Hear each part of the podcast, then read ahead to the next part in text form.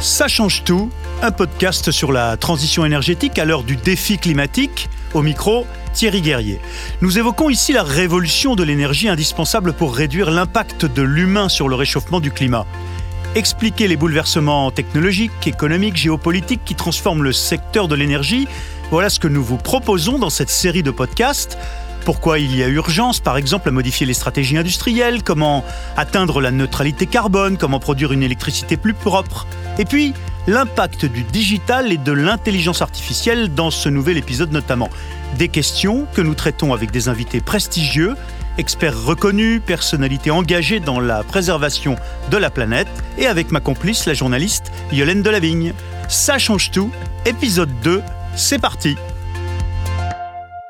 alors nous nous intéressons donc aujourd'hui à la révolution digitale. En quoi numérique et intelligence artificielle peuvent-ils booster et aider la transition énergétique? Pour répondre, nos invités, Étienne Klein et Françoise Soulier, deux scientifiques éminents, deux penseurs des sciences. Bonjour à tous les deux, madame, euh, monsieur. Bonjour. Euh, merci de venir parler énergie, électricité, numérique avec nous. Françoise Soulier, vous êtes une grande informaticienne, vous êtes experte en intelligence artificielle, conseiller scientifique du Hub IA et intelligence artificielle. Vous conseillez d'ailleurs aussi la Commission européenne sur ce sujet. Nombreuses activités. Étienne Klein, vous êtes vous directeur de recherche au CEA et le commissariat à l'énergie atomique et aux énergies alternatives? Vous êtes un écrivain, pédagogue passionné. Vous avez publié de très nombreux ouvrages pour nous expliquer les phénomènes scientifiques et vous êtes devenu un, philosophe euh, des sciences, notamment. Euh, votre, sensibilité de départ, je disais pour François Soulier l'informatique, vous c'est quoi? C'est la physique que vous avez commencé par apprendre C'est la physique et la façon de la dire, c'est-à-dire que ce que dit la physique, euh, ce sont des choses qui ne sont pas déjà contenues dans le langage naturel. Notre, notre vocabulaire ne dit pas la physique, et donc pour dire la physique, il faut travailler le langage. Je pense que mon sujet, c'est ça, c'est la langue. Vous êtes aussi bien euh, un physicien que quelqu'un des langues, en effet, de la langue, de, la sémantique. Euh, Françoise Soulier, data, numérique, digital, intelligence artificielle, quand on n'est pas un geek, euh, on, c'est pas facile de s'y retrouver? Comment faire la différence entre tous ces termes? Bah, en, fait, je pense que d'abord digital, c'est pas un mot français. en français, on dit numérique, donc on va dire juste. C'est la même chose alors. Numérique, data et intelligence artificielle. J'en ai déjà éliminé un, c'est pas mal quand même. Euh, effectivement, le numérique, c'est euh, tout ce qui est euh, posé sur les données. Donc les données, c'est vraiment la base. C'est les choses qu'on génère quand on a une activité numérique, vous allez sur Facebook, sur Twitter, etc., vous générez des données. Notre portable. Voilà, n'importe quoi, vous générez des données, même si vous n'en êtes pas conscient, elles sont collectées, même si vous n'en êtes pas conscient, elles sont utilisées. C'est des chiffres, des mathématiques, là, qui. C'est des données, c'est. Euh, voilà. Et euh, par-dessus ça, en fait, ces données qui sont collectées, elles sont exploitées, elles sont utilisées pour vous rendre des services et en général pour être monétisées euh, par la société qui fait ce travail-là. L'intelligence artificielle, c'est une couche encore par-dessus tout ça. Si vous n'avez pas les données, si vous n'avez pas le numérique, vous ne faites pas d'IA. Donc l'IA, ça utilise tout ce socle de données et de numérique. C'est pour ça que ça arrive maintenant finalement. Ouais. Et on va voir comment ça apporte un plus euh, dans le domaine de l'énergie. Et à propos de l'énergie, alors Étienne Klein, euh, parler de progrès à propos de l'énergie, c'est un peu abusif en fait, parce que l'énergie, ça se crée pas, c'est dans la nature, c'est quelque chose qu'on utilise, qu'on transforme. Euh, on peut parler de progrès? On peut parler de progrès au sens où je pense que les lois de l'énergétique sont connues. On connaît la façon dont l'énergie peut se transférer d'un système à l'autre, comment elle peut se transformer. C'est ce qu'on appelle la thermodynamique et on a, je pense, assez bien compris ce qu'il y a derrière le concept d'énergie. En revanche, euh, notre façon de la dire ne rend pas toujours justice à notre façon de la comprendre. C'est-à-dire? Par exemple, euh, on parle de production d'énergie alors que jamais personne n'a jamais produit d'énergie. Ça sous-entend cette phrase qu'on pourrait créer de l'énergie à partir de rien. Euh, or non, on peut simplement prendre de l'énergie là où elle est et la transférer à un autre système, ou bien transformer la forme qu'elle prend, par exemple transformer de l'énergie thermique en énergie électrique, euh, mais on ne consomme pas non plus euh, d'énergie, c'est impossible. Ah oui, c'est pourquoi vous dites ça par exemple, si vous mettez un litre d'essence dans votre voiture et que vous roulez, l'énergie qui est contenue dans, cette, dans ce carburant, qui est très organisé, va se décliner sous forme d'énergie cinétique. La voiture va rouler, vous allez allumer vos phares, ça sera de l'énergie euh, lumineuse, électromagnétique, puis vous allez chauffer la route par frottement, puis chauffer l'air. Et à la fin, quand vous aurez épuisé votre litre de pétrole, il y aura autant d'énergie qu'au départ. Donc tout ça, vous n'en avez pas consommé. Rien ne se crée, tout se transforme. Donc vous n'avez rien consommé du tout. En revanche, vous avez modifié la forme de l'énergie. Du produit initial. Et vous avez surtout transformé la capacité à l'utiliser. En termes de physique, on dit vous avez créé de l'entropie. Vous avez désorganisé l'énergie, ce qui veut dire qu'à chaque fois que vous dites que vous avez consommé de l'énergie, en réalité, vous avez créé de l'entropie. Et si on le disait, ça changerait, je pense, que le rapport que nous avons avec cette opération. il montrait bien que l'uranium, euh, le pétrole, l'eau, le soleil, le soleil, tout ça sont des éléments euh, qu'on transforme à un moment donné, ça crée des flux, et on fait que euh, organiser les flux, quoi, finalement. ça va même plus loin, ça permet de dire qu'il n'y a pas d'énergie renouvelable. Hmm. Ah. Ce qui est renouvelable, c'est la source primaire. Par exemple, le rayonnement du soleil, il est renouvelable.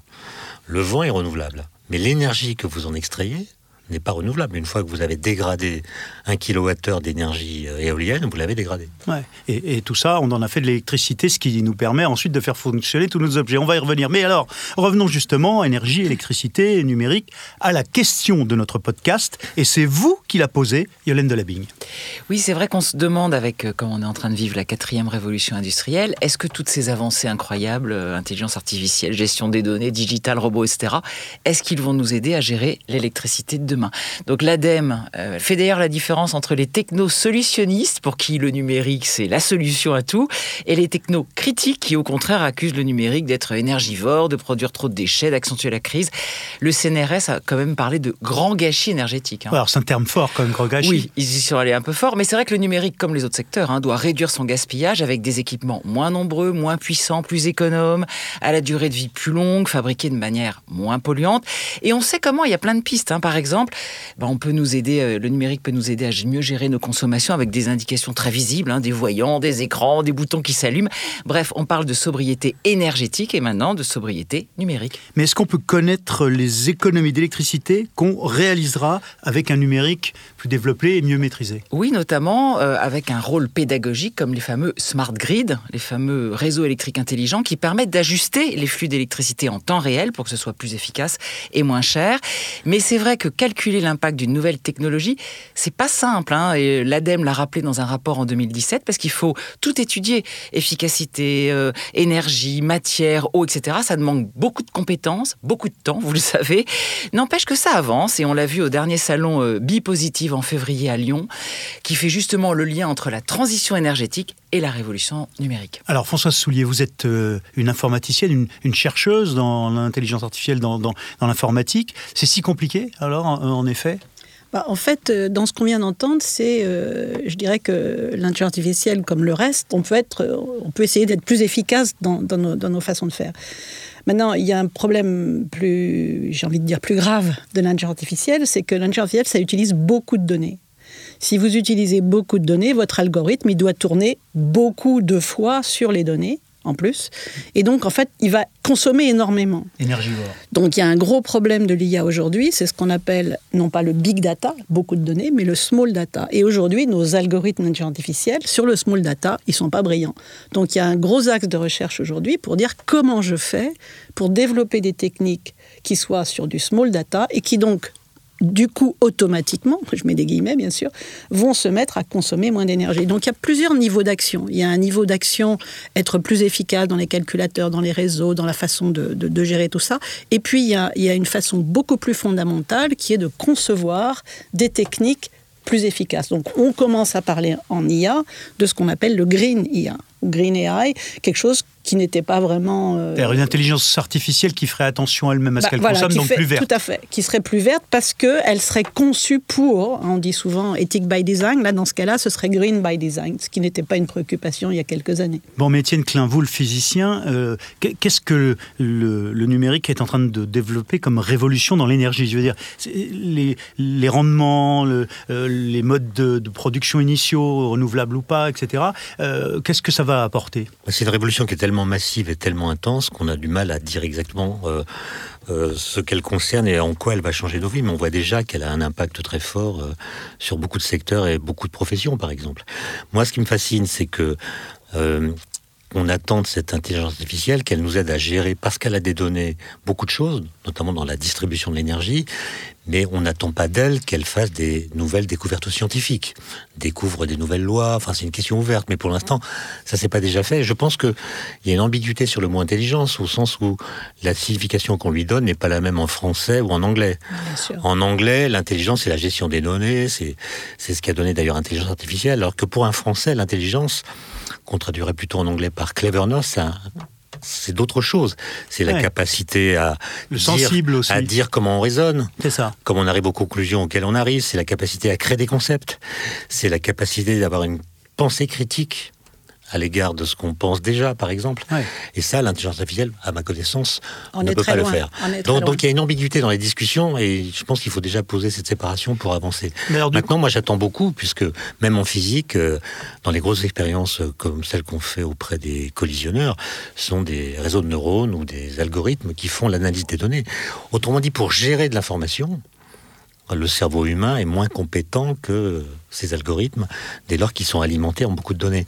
Maintenant, l'esprit humain me semble a gardé la capacité à créer des concepts, à se décaler par rapport à ce qu'il pense pour exercer un, regard critique sur ses idées. Enfin, c'est ça, sa force, c'est je pense que ça, la critique et la sensibilité. Ça doit rester euh, une, une vertu que nous que nous nous accordons et dont nous pensons que pour l'instant nous en avons l'exclusivité.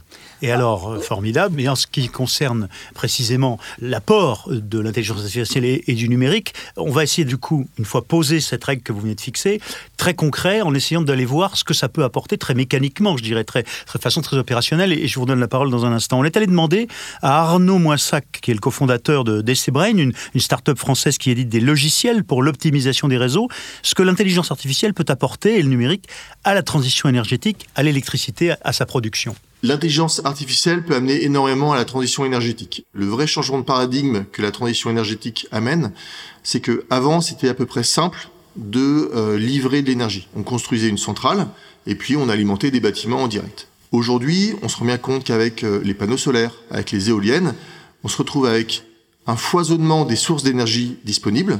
Euh, le particulier peut produire, des communes ou des territoires peuvent également produire tout le monde se met à consommer de façon différente. Il n'y a rien à voir entre un éco-quartier à énergie positive et une vieille barre HLM. Donc on se rend bien compte qu'il y a un foisonnement assez complexe des différents comportements. Et ça, on a du mal à le gérer. La bonne nouvelle, c'est que c'est ça qui va caractériser la transition énergétique. Maintenant, pour être capable de trouver la bonne façon de gérer tout ça dans les millions et millions de euh, combinaisons possibles, ben, il faut qu'on utilise des algorithmes de plus en plus puissants. Et donc, c'est là où l'IA rentre en compte. Alors Françoise Soulier, euh, l'intelligence artificielle, on voit que là il y a un terrain considérable euh, de progrès possible, tout, tout, ce que vient de nous expliquer ce start-upper. Bah, tout à fait. En fait, il y a, y, y a, deux sujets. Si je reviens sur ce qu'Étienne disait tout à l'heure, en fait, je suis tout à fait d'accord que quand on dit intelligence artificielle, c'est vraiment pas les bons mots, mais enfin, c'est rentré dans les mœurs, semble-t-il. On, on, distingue en fait techniquement deux sortes d'intelligence artificielle. Ce qu'on appelle l'IA forte, nous, l'IA générale, on est naturellement intelligent en règle générale. Donc on est capable de toutes ces choses dont vous parliez, Étienne. Et puis il y a ce dont l'intelligence artificielle est capable, ce qui est en fait l'IA faible. Et l'IA faible, c'est capable de choses extrêmement puissantes, mais sur des sujets très très pointus. Et comme vient de le dire notre, notre start-upper DC Brain, en fait, pour pouvoir faire ça, l'IA faible, l'IA artificielle, elle a besoin de données et de monceaux de données. Ça veut dire que si Étienne a 1000 données, si j'en ai 100 000, je gagne. Point. Ah parce, que vous pouvez l'algorithme calcule plus sur une base meilleure. Parce que l'algorithme, en fait, plus il a de données et plus la performance augmente. On a une très jolie courbe qui marche sur tous les problèmes. Si vous mettez le volume de données en axe des X et euh, la performance en axe des Y, eh ben la courbe, elle monte. Elle monte, elle monte, elle monte, elle monte. C'est pour ça qu'aujourd'hui, la bataille en IA, elle n'est pas sur les algorithmes vraiment. Il y a des questions encore. Euh, pas sur la façon de penser. mais elle est vraiment massivement sur les données.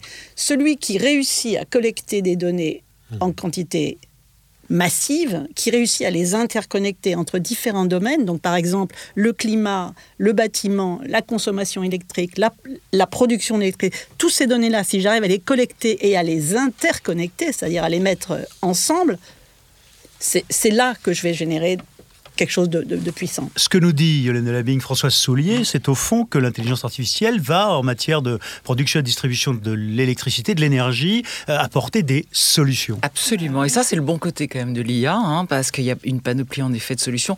Françoise Soulier, vous parliez de, Green IA. Et ben, par exemple, elle va nous permettre de mieux comprendre la biodiversité pour mieux la protéger, d'identifier les dommages qu'on a causés euh, et pour les réparer et surtout les éviter à l'avenir, etc. Elle va vraiment optimiser normalement la gestion de nos ressources. Et alors, exemple concret, Alors, on sait que l'IA va aider, par exemple, le transport ou l'agriculture en sélectionnant les outils les moins polluants. Ça, c'est un exemple. Mais là, moi, j'ai envie de qu'on rêve avec la, la, Vous avez vu le premier centre de recherche sur les biotechnologies dans le bâtiment qui s'est ouvert au Royaume-Uni euh, le 1er août dernier. Mais il va servir quand même. Mais on est loin de l'électricité. il bah, sert à quoi ce Si, parce que euh, c'est alors on est complètement dans le rêve. C'est les maisons en champignons, le béton qui s'auto-répare, mais plein d'autres pistes qui justement allient ce que vous disiez tout à l'heure, l'IA avec des tas d'autres recherches. Et donc les travailleurs travaillent sur des maisons qui vont vivre, s'adapter au climat, absorber nos déchets, nos eaux usées pour les transformer en énergie électrique. Enfin, c'est incroyable. On a, on l'a dit tout à l'heure, rien ne se perd, tout se transforme. C'est un rêve qu'on va peut-être obtenir grâce à l'IA. Étienne Klein non, Ça ne fera pas le café tout seul. Hein. il ne faut pas non plus donner l'impression qu'à chaque fois qu'un nouveau problème se présente technologiquement, on invente une parade qui sera en l'occurrence l'intelligence artificielle qui viendrait euh, réparer tous les soucis que nous pouvons avoir par ailleurs. C'est pas le miracle. Simplement, on voit bien que là, il y a une diversité des sources, il y a des sources d'énergie qui sont intermittentes qu'on appelle renouvelables justement, et donc il faut avoir toutes ces données pour pouvoir, euh, disons, optimiser la répartition de l'énergie et comprendre ce qui se passe. C'est ça. Moi, ce qui m'interroge, disons, c'est le fait que quand l'IA nous donne une réponse à une question que nous-mêmes nous ne pourrions pas résoudre, par exemple, quel est le plus court trajet pour rentrer chez moi? Depuis mon lieu de travail en voiture bah, mon ordinateur, enfin mon téléphone en l'occurrence, me donne une réponse. Il faut passer par tel chemin plutôt que tel autre, mais il me dit pas pourquoi. Et donc la question, c'est si toutes nos décisions sont prises par des algorithmes, sans qu'eux-mêmes soient capables de dire comment ils sont arrivés aux conclusions qu'ils nous proposent, comment pourrons-nous exercer une pensée critique sur ce qu'ils proposent Et en particulier pour la distribution d'énergie aussi. Est-ce que nous continuerons d'être capables de comprendre ce qui se passe dans notre environnement si toutes les décisions prises le sont en fonction d'instruments qui ne disent pas Comment, ils, sont arrivés aux conclusions qu'ils proposent euh, François Soulier. Sur ce sujet-là, il y a deux points dans ce que vous dites qui me, qui me, semblent, très, qui me semblent tous les deux très importants. Le premier, c'est ce qu'on appelle l'explicabilité au point de vue technique. C'est-à-dire que les techniques IA, pas toutes, hein, mais certaines techniques d'intelligence artificielle ne sont pas capables d'expliquer comment elles sont arrivées à cette conclusion-là. Il y en a d'autres qui le peuvent. Des, règles, des, des, règles ou bien des, arbres de décision expliquent très bien. Il y a certains problèmes dans lesquels c'est gênant et d'autres ça l'est moins. Le deuxième point que ça implique, et ça c'est assez fondamental, c'est que dans les entreprises, à partir du moment où on va déployer de l'intelligence artificielle, on va obtenir ce qu'on appelle des travailleurs augmentés, c'est le terme, c'est le terme consacré, c'est-à-dire des, des, gens qui vont travailler avec des outils IA, de la même façon que vous utilisez un marteau pour euh, planter un clou. Ça a déjà commencé. Et bien entendu, ça a déjà commencé. Et vraiment la question qui se pose, quand il s'agit d'expertise extrêmement pointue, par exemple... Euh, pour un médecin d'analyser une radiographie et de détecter automatiquement des anomalies euh, graves, à partir du moment où ces décisions-là vont être prises par un travailleur aidé d'une IA, d'un algorithme, où passe l'expertise Est-ce que l'expertise ne disparaît pas? Et moi, je, au Hub France IA, on, a, on a des membres qui nous disent nous faisons en sorte de maintenir toujours un rôle dans lequel l'utilisateur va toujours garder la main pour conserver cette expertise-là. Mais alors, par exemple, je vous soumets un exemple concret. Dassault Systèmes, par exemple, a mis au point pour les centrales euh, nucléaires, euh, mais pas uniquement, dans des tas d'autres domaines aussi, euh, le jumeau numérique. C'est une façon, en parallèle, d'organiser le jumeau de la réalité de l'objet et pouvoir travailler dessus, faire des tests. Ça, ça apporte tout de même une véritable aide. Le, jumeau numérique, c'est encore autre chose. Le jumeau numérique, c'est, enfin, il y a beaucoup d'entreprises qui utilisent ce qu'on appelle des simulateurs. C'est pas nouveau. Oui, en fait, c'est ça, c'est un simulateur euh, moderne. En énergie nucléaire, hein, on a, euh, par exemple, au CERN, tout un tas de simulateurs. Quand ils ont cherché le boson de Higgs, hein, mon mari a, trempé là-dedans. Euh, quand, on a, quand, on, quand on a fait ça, on a essentiellement des simulateurs pour produire des données. C'est le cas en particulier au CERN, c'est le cas quand on a peu de données. Donc un jumeau numérique, on simule un phénomène, ce qui permet de fabriquer des données. Et une, un des axes de recherche en IA d'ailleurs, c'est comment est-ce que je fais pour travailler avec une IA qui apprend sur des données réelles et des données simulées. ça, ça. ça, c'est un problème. Pour séparer le, le, bon grain de bah, livret. Dans la... Quand on n'a pas de données en small data, on est très mal. Et le sujet qui va avec ça, c'est de dire, euh, en fait, il y a l'explicabilité, il y a des cas où je m'en fiche. On me recommande un livre et on n'est pas capable de m'expliquer pourquoi on m'a recommandé ça. Ça m'est complètement indifférent. Par contre, il y a des cas où on a besoin de certification, ce qui est un autre sujet. J'ai un avion qui va se poser. C'est un programme d'IA qui a calculé la trajectoire, mais il est incapable, je suis incapable de certifier que ce programme-là va faire moins de 10 puissance moins 7 erreur, c'est-à-dire ne va se cracher que dans un cas sur 10 puissance 7. Si je ne peux pas certifier ça, je n'utilise pas un programme d'IA. Parce que, parce que ça met des vies en danger. Bah, bien entendu. donc c'est ça la, la vraie, le vrai problème. Étienne Klein. Non, moi je pense qu'on est, on est devant des, questions euh, passionnantes. Euh, si j'en viens au champ de la physique que vous avez évoqué, il y a quand même un fait historique euh, assez troublant qui est que la physique moderne, disons celle qui commence avec Galilée, qui se prolonge avec Newton et Einstein au XXe siècle et les autres, elle est née sans données. Oui. Quasiment. On a fait des lois. Enfin, si la pomme, c'était une donnée quand même. Euh, c'est une observation. oui, c'était une donnée. Et quand Galilée dit tous les corps tombent à la même vitesse dans le vide, il l'a pas vu. C'est contraire aux observations. Et à l'époque, on ne sait pas si le vide existe. D'ailleurs, on pense plutôt qu'il n'existe pas. Mm. Quand Einstein écrit les équations d'Einstein de la relativité générale en 1915, qui sont les équations qu'on utilise aujourd'hui pour faire de la cosmologie, Qu'est-ce qu'on sait sur l'univers en 1915 Rien. Rien. On ne sait pas qu'il est en expansion, on ne sait pas qu'il existe d'autres galaxies que la nôtre. Qu'est-ce que vous voulez nous dire? On ne sait pas d'où vient Et il a, trouvé, il a trouvé la bonne équation qui a résisté tout au long du XXe siècle à toutes les données nouvelles qu'on a acquises par des télescopes, des satellites, etc. Et donc la question c'est est-ce que le réel, au sens large du terme, va nous apprendre plus de choses par les données numériques qu'il nous livre que la réflexion humaine. Qu'il ne nous donnait de l'information par les théories physiques par lesquelles on le oh, décrivait. Ça, c'est une superbe question. La question, c'est la question de la science. La science, historiquement, en effet, la science, en fait, on a posé des lois physiques. Hum. Moi d'ailleurs, mathématicienne, j'ai jamais compris comment ce truc-là marchait, parce que pour moi, ça m'a toujours paru délirant, mais enfin bon. on pose des lois, et ensuite, on valide les lois avec les données. Une question ouverte aujourd'hui, et c'est une grosse question, c'est de dire maintenant, oublions cette démarche-là, je n'ai plus que des données.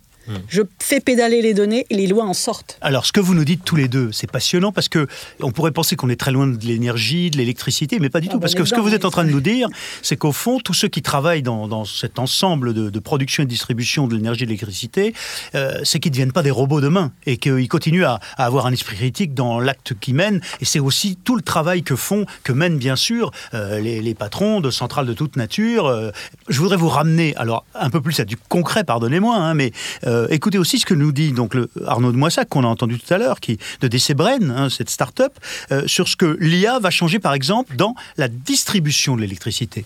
Là où il y aura sans doute le plus gros changement, c'est au niveau de la distribution. Pourquoi? Euh, ben Justement à cause du changement de paradigme. C'est-à-dire que jusqu'à présent, comme on avait de la centrale vers le bâtiment, la distribution, entre guillemets, se contentait d'acheminer l'énergie. Maintenant qu'on dit que tout le monde en bas de, du réseau peut se mettre à produire, hein, euh, vous comme moi, le distributeur se retrouve lui-même avec des problématiques euh, d'équilibrage, avec des problématiques de transfert, de refacturation. Donc on a, euh, donc c'est toujours très compliqué côté transport, mais ça devient également très compliqué côté distribution. Donc notre avis, c'est plutôt que ça va plutôt être la distribution qui va être impactée par ce changement de paradigme, et c'est surtout la distribution qui va avoir besoin de, de l'IA pour s'en sortir. Étienne Klein bah oui, parce que euh, pour l'instant, on n'a pas trouvé de moyens technologiques de stocker l'électricité en grande quantité. Et donc, euh, si on fait le bilan, ce qui est émis, euh, produit, disons, en termes d'intensité, doit être égal à ce qui est consommé à tout moment. Et donc, ça suppose une sorte de, mise à l'équilibre. Et on voit bien que l'IA, l'IA faible, est le meilleur outil pour réaliser cet ajustement. François Soulier. Bah, oui, oui, enfin Je, crois que dans, l'exemple qui était donné par, par DC Brain, c'est en fait un, une, espèce d'asymétrie qui est en train de se créer. C'est vrai qu'aujourd'hui, nous sommes au bout de notre réseau électrique et nous le consommons. Et à partir du moment où il va y avoir des acteurs des deux côtés de la chaîne, à ce moment-là, les choses vont devenir beaucoup, beaucoup, beaucoup plus complexes. Si maintenant il y a EDF et d'autres concurrents, ah moi, avec moi sur le toit de ma maison, euh, avec des millions de producteurs et consommateurs, à ce moment-là, cette, cette interaction va devenir euh, absolument massive, donc plein de données, et donc ça va plus un seul qui va pouvoir gérer tout ça. Ça me fait, penser, ça me fait penser à l'évolution de l'enseignement. Avant, il y avait un professeur qui ah, parlait à des étudiants. Donc le, flux partait du sachant vers les apprenants. Et aujourd'hui, vous donnez un cours dans un amphi, les étudiants sont dans leur écran, ils regardent euh, sur Internet euh, en direct, des choses si relatives à votre, euh, ce que vous êtes en train de dire et vous renvoie des choses. Et ça, ça peut créer de l'ordre, ça peut aussi créer du désordre. une certaine confusion. Alors, ce qui est frappant dans tout ce qu'on dit depuis le début de l'émission, c'est que la plus grande maîtrise que nous qu'on va avoir de l'énergie, grâce au numérique, s'applique à toute la chaîne hein, de production de, distribution. Je fais attention avec les mots maintenant avec Étienne Klein. Et de ce point de vue, tous les objets connectés et, intelligents, à commencer par les nouveaux compteurs, mais aussi tous les capteurs, hein, jouent un rôle majeur pour avoir ces datas, ces données qu'évoquait tout à l'heure François Soulet, Yolène de la Vigne. Alors justement, quand on parle des, compteurs, c'est vrai comme souvent avec les nouvelles technologies, ça a déclenché des polémiques, mais par manque de pédagogie et en France, parce que dans, en Europe, les deux pays euh, leaders sur le marché, la Suède et l'Italie, ils n'ont pas du tout ce système-là. Au contraire, ils ont des retours très positifs parce que leur population bah, font des économies d'énergie grâce à ces nouveaux compteurs. Compteurs qui finalement ne sont qu'une déclinaison grand public de tous ces objets et technologies avancées qui utilisent déjà l'IA et qu'on retrouve dans les usines, les grands immeubles de bureaux, les hangars euh, gérés par les entreprises. Donc finalement, pourquoi est-ce que le grand public ne bénéficierait pas lui aussi de ces avancées qui sont déjà utilisées par les entreprises? Oui, alors vous nous avez rappelé son intérêt, euh, comment on peut le décliner? Alors justement, l'ADEME, qui était très attendu sur ce sujet, a confirmé que le compteur contribue à la transition énergétique, c'est plus rapide, c'est plus efficace, ça permet d'identifier en quelques secondes les appareils trop consommateurs ou les pannes pour les réparer rapidement. Juste un exemple exemple. Le compteur, bah, il va déclencher l'eau chaude de votre ballon ou votre machine à laver quand l'électricité est vraiment la moins chère. Autre qualité, il peut gérer les énergies renouvelables, comme une éolienne dans votre jardin, par exemple, ça viendra peut-être un jour. on a quand même calculé qu'en gros, ça réduit la facture chez les gros consommateurs de 10%, et c'est pas négligeable. Bon, mais alors, euh, on dit parfois qu'il est dangereux, par exemple, ou que ces objets, euh, les capteurs, etc., sont, sont dangereux. Vous en pensez quoi, tous les deux euh? Moi, je pense que les, les, alors, les Françaises sont des gens intéressants. Ils ont, ils ont peur, a priori. Ils ont peur de la nouveauté. La nouveauté, c'est quelque chose de dangereux, c'est quelque chose qu'il qui, qui, faut éviter. Euh, j'ai pas mal voyagé en fait euh, professionnellement et quand on va dans d'autres pays comme par exemple le Japon, j'ai passé trois ans en Chine. Euh, là-bas, au contraire, tout ce qui est neuf est génial. Tout ce qui est neuf, il faut le prendre tout de suite et bien. Voilà. Donc en fait, on a en France cette, attitude extrêmement négative par rapport à la nouveauté, par rapport, on pourrait dire, à l'innovation. Et, je pense que c'est cette culture-là, en fait, est, extrêmement, est, extrêmement nocive pour nous. Pourquoi? Euh, Parce qu'on bah, garde notre esprit critique en même temps. Bah, euh, si c'était seulement les, si, si, c'est pour dire non, j'en veux pas, ça me paraît pas une bonne attitude. Si c'est pour dire euh, ah oui, regardons. Les Américains sont très pragmatiques. Vous arrivez avec une solution nouvelle, ils disent OK, essayons. Donc on a le droit d'essayer, on a le droit de se planter, et si on se plante, ben on passe à la suite. Hmm. En France, c'est non. Le résultat, on critique d'abord, On critique d'abord, toujours. Le, résultat, c'est que les, grands puissants aujourd'hui qui vont eh ben, le demeurer, c'est les États-Unis et les Chinois. Ben, c'est moins nous, oui. Non, ça montre que l'enjeu de la transition énergétique n'est pas que technologique ou scientifique, il est aussi culturel. La façon de parler des choses détermine les usages. Et par exemple, il n'y a pas que la France qui est réticente vis-à-vis de l'innovation. Je viens de lire que deux cantons suisses, je crois, par votation, ont voté contre la 5G, alors, avant même qu'elle soit au point d'ailleurs et qu'elle soit disponible. Et d'ailleurs, c'était cantons suisses euh, au début du XXe siècle avaient voté contre le téléphone à domicile, au motif que ça allait détruire le lien social. Et la Suisse reste riche, donc. Non, mais ça veut dire que, que euh, voilà, ça, ça, suscite dans l'imaginaire toutes sortes de choses que nous avons tendance à juger un peu comme sur Facebook en disant qu'on aime ou qu'on n'aime pas. Voilà, il y a deux et une fois que le jugement est prononcé, l'enquête qui vise à voir si ce jugement est légitime ou pas est secondaire. Alors écoutons ce qu'en dit un autre chercheur euh, informaticien, il est membre du, du collège d'une des autorités, l'ARCEP, de régulation des communications, sur la schizophrénie, en tout cas l'ambiguïté qu'il y a dans nos esprits à tous, euh, les citoyens en France. La, position du, public est assez intéressante dans, cet aspect de la gestion des données, de l'utilisation des données par des algorithmes une, une, double perspective. Dans une première perspective, les gens disent ah pas moi euh, j'ai envie de cette application, tous mes copains euh, sont sur tel système, je dois y être. Et puis on, une espèce de course en avant où les gens sont extrêmement friands de toutes ces applications numériques qui utilisent leurs données. C'est avec ces données qu'on peut mieux personnaliser le service, qu'on peut faire des choses plus sympathiques pour l'utilisateur. Et en même temps, parfois exactement les mêmes personnes sont totalement dans l'angoisse, mais qu'est-ce qu'ils sont en train de faire avec mes données euh, Peut-être qu'ils les revendent, qu'est-ce qu'ils font avec? Donc il y a en même temps cette euh, frénésie d'utilisation de données personnelles et en même temps cette angoisse devant l'utilisation.